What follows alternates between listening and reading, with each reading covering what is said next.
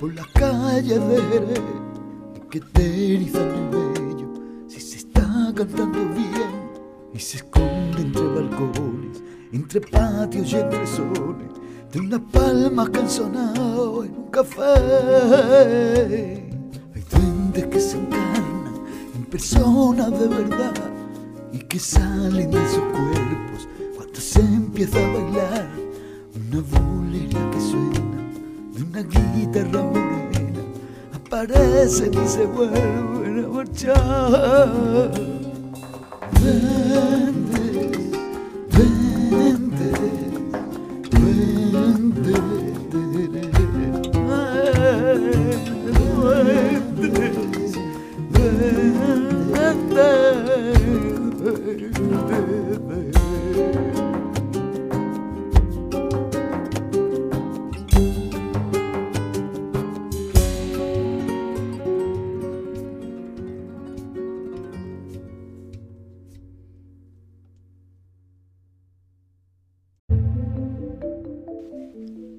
Duendes de Jerez es un formato podcast de José Gálvez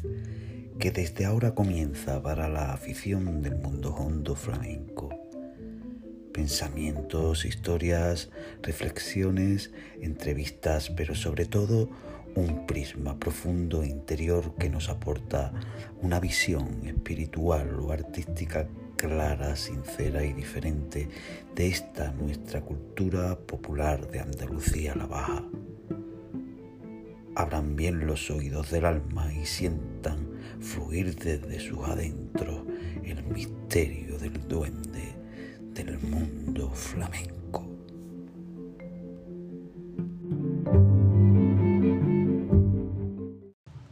Sean todas y todos ustedes bienvenidos a este décimo y último episodio de este podcast Flamencos Duendes de Jerez que pone el punto final a esta primera temporada por el momento. Y digo por el momento porque pensamos regresar con un formato diferente y mejorado en un futuro no muy lejano para seguir transmitiendo los diversos misterios del mundo hondo, cumpliendo con una temporada segunda que sin duda os traeremos con la mayor de nuestras ilusiones, trabajo y esmero, deseando que nos acompañéis como en estos días primeros.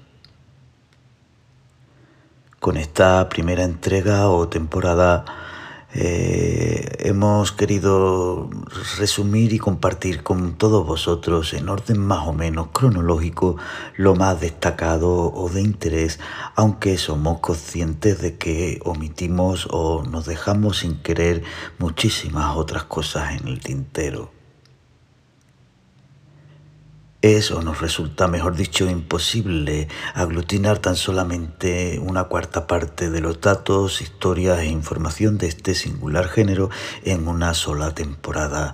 De todos modos, y como la finalidad de este podcast flamenco no solamente es enfocado a la didáctica o conocimientos históricos o antropológicos de lo hondo, nos sentimos especialmente satisfechos y al menos con estos resúmenes de visión personal hemos contribuido a que sepan, se acerquen o despierten entre ustedes una mínima curiosidad, pues es a lo que llamamos crear afición. Si por ello somos culpables en algo, gracias, eso pretendíamos. ¿Que cómo será la nueva temporada? ¿Que cuándo se estrena o cuál será su contenido? Bueno, como hemos comenzado diciendo, estamos desde ya trabajando en su formato, en su forma, diseño y desarrollo y puede ser que modifiquemos algunas cositas siempre intentando conectar y transmitiros sensaciones, vivencias o anécdotas, consiguiendo que junto a los invitados en la entrevista y los poemas que escogemos a tratar eh, más nuestros archivos sonoros os lleguen a lo más profundo y tengáis ganas de seguirnos cada semana en la misma eh, y con la misma expectación, perdón, y receptividad motivada. Todavía sin fecha aproximada de estreno, lo que sí podemos adelantar es que no será hasta mínimo bien entrado el otoño-invierno de 2021 que podamos disfrutar de esta segunda entrega o temporada.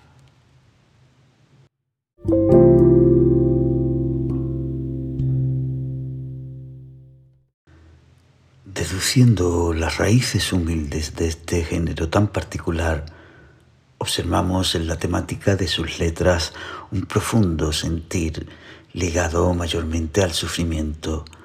al dolor más desgarrador, al desengaño, a la denuncia social o reivindicación en múltiples formas poéticas en su palo, a los que siempre se le denominó cante grande o cante hondo,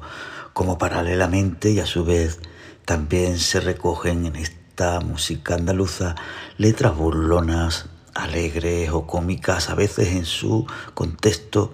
que bien ancladas en otros palos del flamenco, en un tiempo se les denominó como cante chico o cante festero. Personalmente soy de los que piensan que en el flamenco no existen cantes chicos o cantes grandes, pues soy consciente de la dificultad que supone su ejecución en cualquiera de sus vertientes. A Fernando Fernández Moje, terremoto de Jerez, le preguntaron una vez acerca de este tema, formulando la pregunta, ¿Qué cante cree usted que es el más difícil de todos? A lo que él genialmente y con toda razón contestó, la bulería. He ahí el ejemplo más claro de cuánto estamos tratando y he ahí el porqué de mi pensamiento. Sin duda alguna, todo en esta cultura tan amplia es profundizar, a medida que uno puede pensar que ya lo sabe todo es cuando surgen más dudas al respecto y quizás sigan en desconocimientos otros aspectos del mismo modo importantes o determinantes aún por descubrir. Otra de las materias básicas que se nos queda pendiente y que queríamos reseñar es la influencia sur y centroamericana en el propio flamenco desde el siglo XVI por los puertos de Cádiz, un enclave estratégico e idóneo para el comercio marítimo transatlántico. Me refiero a los cantes de ida y vuelta, también llamados en otro tiempo cantes indianos o hispanos americanos surgido por la consecuencia migratoria entre España y el continente americano y las influencias culturales que se experimentaron. Son los artistas cantaores andaluces los que adoptan esas formas o armonías musicales incorporándolas perdón, casi de manera natural a este género popular, aunque los flamencólogos consideran aún hoy en día que estas aportaciones o cantes están fuera del árbol genealógico flamenco, ya que no son derivados de las cuatro grandes ramas del mundo hondo como son la toná, la soleá, los fandangos y las sigrillas.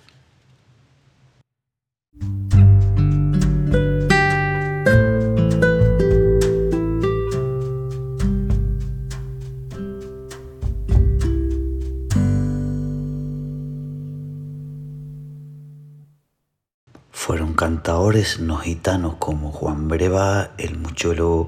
Juan Valderrama, Chacón, Angerillo, Escacena, Marchena o José Cepero, los que a finales del siglo XIX, principios del XX, ponen de moda entre el público y aficionados estos estilos. La rumba o las rumbas que no dejan de ser para los flamencos un tango acelerado tienen como punto de partida o origen el guaguancó cubano siendo pariente de la guaracha y otros ritmos similares en su métrica, cantada por los guajiros del interior de la isla y en su evolución es desarrollada y perfeccionada con el golpe o técnica del ventilador en la guitarra por los gitanos catalanes llegando a recibir su propia denominación de origen como rumba catalana. La milonga, como casi todos saben, la milonga proviene de Argentina, de la payada de contrapunto y puede decirse que tiene conexión o influencia de la albanera y el tanguillo antillano. Fue Pepa Oro a finales del siglo XIX la popularizara con verdadero carácter flamenco en un compás de tiento azambrado pero fue definitivamente don Antonio Chacón quien la adaptara y constituyera e inmortalizara en una grabación en el 1912 a su vuelta de Buenos Aires. A partir de él las continuaron interpretando fielmente a su reinvención los cantadores Manuel Vallejo, Pepe Marchena y el de la matrona. La Vidalita proviene de ambas riberas del río Paraná, de tristes melisma y con reminiscencias de la milonga, llegando a España en el siglo XX y fueron los ponentes como Escacena o Chacón quien las adaptaran al flamenco con un compás binario cercano a los tientos la Guajira. Como no podía ser de otra forma, la procedencia o cuna de este cante es de origen campesino cubano. Su armonía en tonalidades mayores, así como la temática de sus letras, es una alusión constante a la isla, a La Habana y sus mujeres, a sus exóticas frutas tropicales y aspectos de carácter indiano. La popularizaron intérpretes como Silverio Franconetti, Curro Dulce, Chacón o Escacena y su primera aparición en un teatro de Jerez fue en el 1860.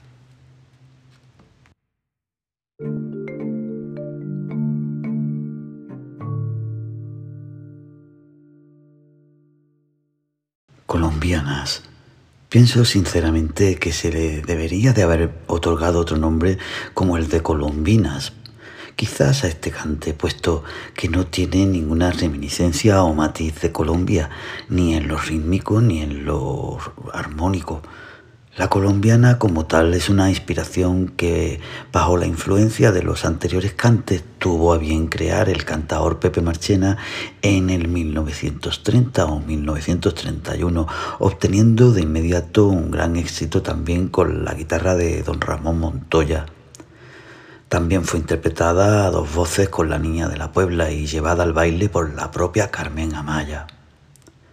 La verdad, no queríamos cerrar esta primera temporada sin apuntar o resumir brevemente eh, esta influente parte de nuestra historia, porque a partir de estas ideas y venidas, de estas idas y venidas, perdón, de esos primeros andaluces que cruzaron los océanos mm, en esas calaveras con el mismo Colón, tanto en los puertos de Cádiz como en los de Huelva y Sevilla en su tiempo, también nos trajeron a su vez y en el transcurso de años venideros sones, músicas y aires que recuerdan a la Latinoamérica quedando inmortalizados en el propio flamenco.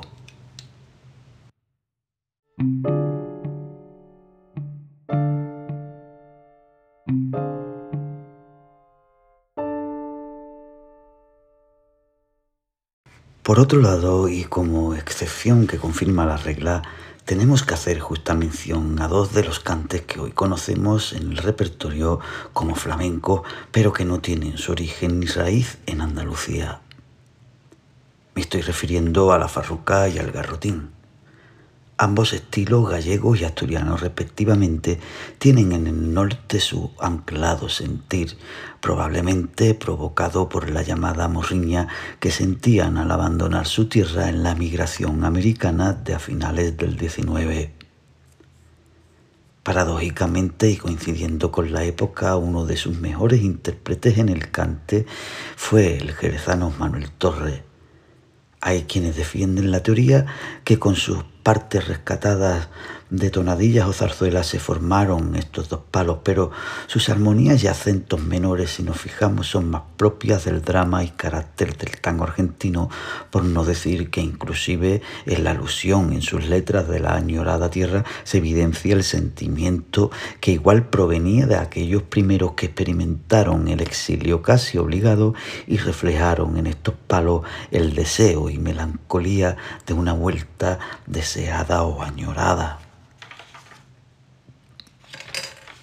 Son muchas las curiosidades, las diversas teorías acerca de este misterio insondeable del mundo hondo y la procedencia antropológica de sus estilos y variantes, pero lo que sí es realmente cierto es que los hechos acontecidos a lo largo de la historia en España han influenciado determinantemente en su base hasta que llega a nosotros con una forma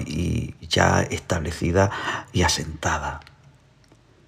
por apuntar tan solo una referencia más de otra de las influencias no andaluzas de las que se nutrió el propio flamenco a lo largo de los cambios históricos en la península ibérica, nombramos y nos detenemos a observar el origen de la alegría de Cádiz es la jota navarro-aragonesa la base fundamental de este cante que nació en Cádiz fruto de la ocupación francesa en la que aragoneses y gaditanos se hermanaron contra el enemigo allá por el 1810. De hecho, todavía queda latente en el recuerdo de su repertorio más clásico, en sus letras, referencias a la Virgen del Pilar, a Navarra, el río Ebro, los fanfarrones franchutes y lo que Zaragoza vale, que se lo pregunten a Francia, que los franceses lo saben. En Aragón Agustina y en Lola demostraron al mundo ser española o aquella otra letra que dice un duro le di al barquero por pasar el Ebro a verte, un duro le di al barquero que los amores de Navarra son caros pero son buenos. Tanto fue así el principio de este cantar mágico que llegó a llamarse en primera estancia Jota Gaditana, hasta que poco más tarde ya se le diera el sobrenombre de Alegría de Cádiz.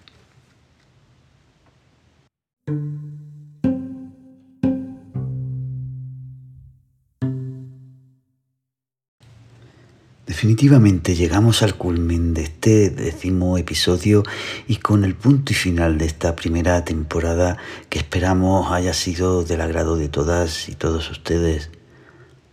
Aunque resumiendo hemos tratado de informar, de llevar esta primera entrega didáctica de lo más eh, destacado del mundo hondo, siempre bajo un criterio fundamentado, estudiado y extraído de los estudios y labor de investigación de un servidor también en los micrófonos José Galvez, que he querido compartiros como pistoletazos de salida de otros muchos que en un futuro vendrán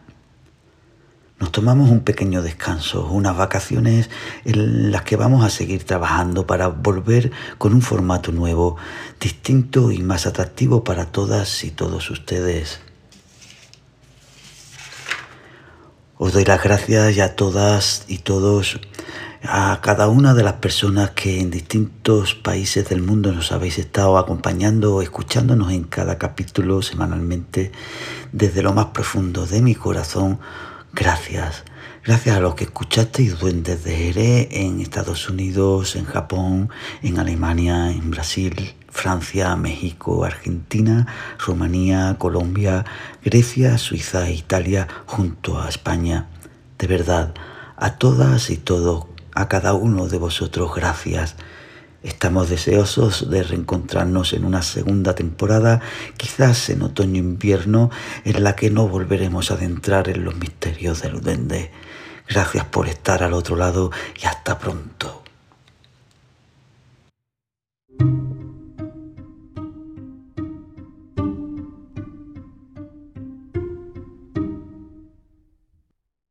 Quien escucha de verdad flamenco, espera encontrarse en esa situación límite con algo que, sin corresponderse con su propia vida, lo lastime y excite por dentro. La verdad expresada por el intérprete es la verdad intuida por los más predispuestos testigos. No se trata de una fiesta en el más usual sentido del término, sino de la biológica sublimación de una angustiosa intimidad, aun cuando se utilice el vehículo de los llamados cantes y bailes festeros. Caballero Bonal.